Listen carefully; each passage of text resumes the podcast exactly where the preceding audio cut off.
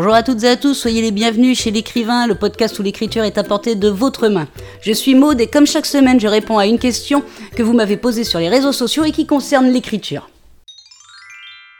Cette semaine, j'ai reçu un message sur Twitter de Lilou qui me disait qu'elle n'avait qu'une envie, c'était de se lancer dans l'écriture, mais elle avait juste peur de, franchir le pas car elle n'avait que 16 ans.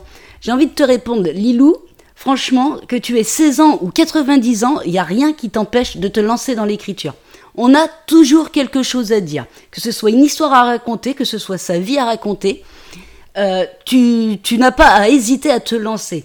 Après, tu verras plus tard si tu as envie de te faire éditer ou d'auto-publier ton livre.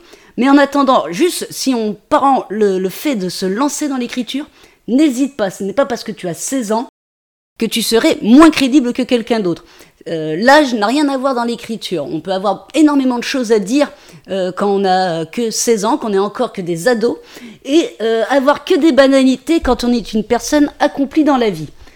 Donc Lilou, je te conseille de te lancer dans l'écriture. Après, si tu as peur également de la critique ou du regard des autres, peut-être devrais-tu éviter d'en parler à ton entourage pour commencer.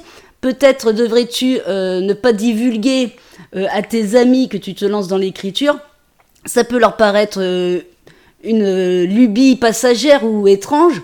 Euh, peut-être penseront-ils, eux, que tu ne tiendras pas plus de 15 jours et que tu n'iras pas au-dessus de deux chapitres de ton roman ou de ton livre. Donc le, petit conseil que je peux te donner, c'est de, rester discrète sur ton activité. En plus, ça te permettra peut-être de pouvoir te mettre dans ta bulle et écrire plus facilement.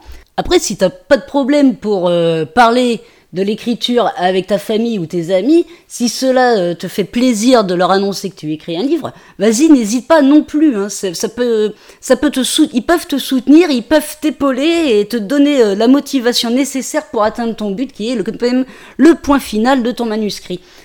Donc en un mot, Lilou, euh, n'hésite pas, fonce, lance-toi dans l'aventure qu'est l'écriture, prends ton temps, écris ce, que, ce qui te fait envie, écris comme tu le sens et euh, laisse-toi porter par tes mots.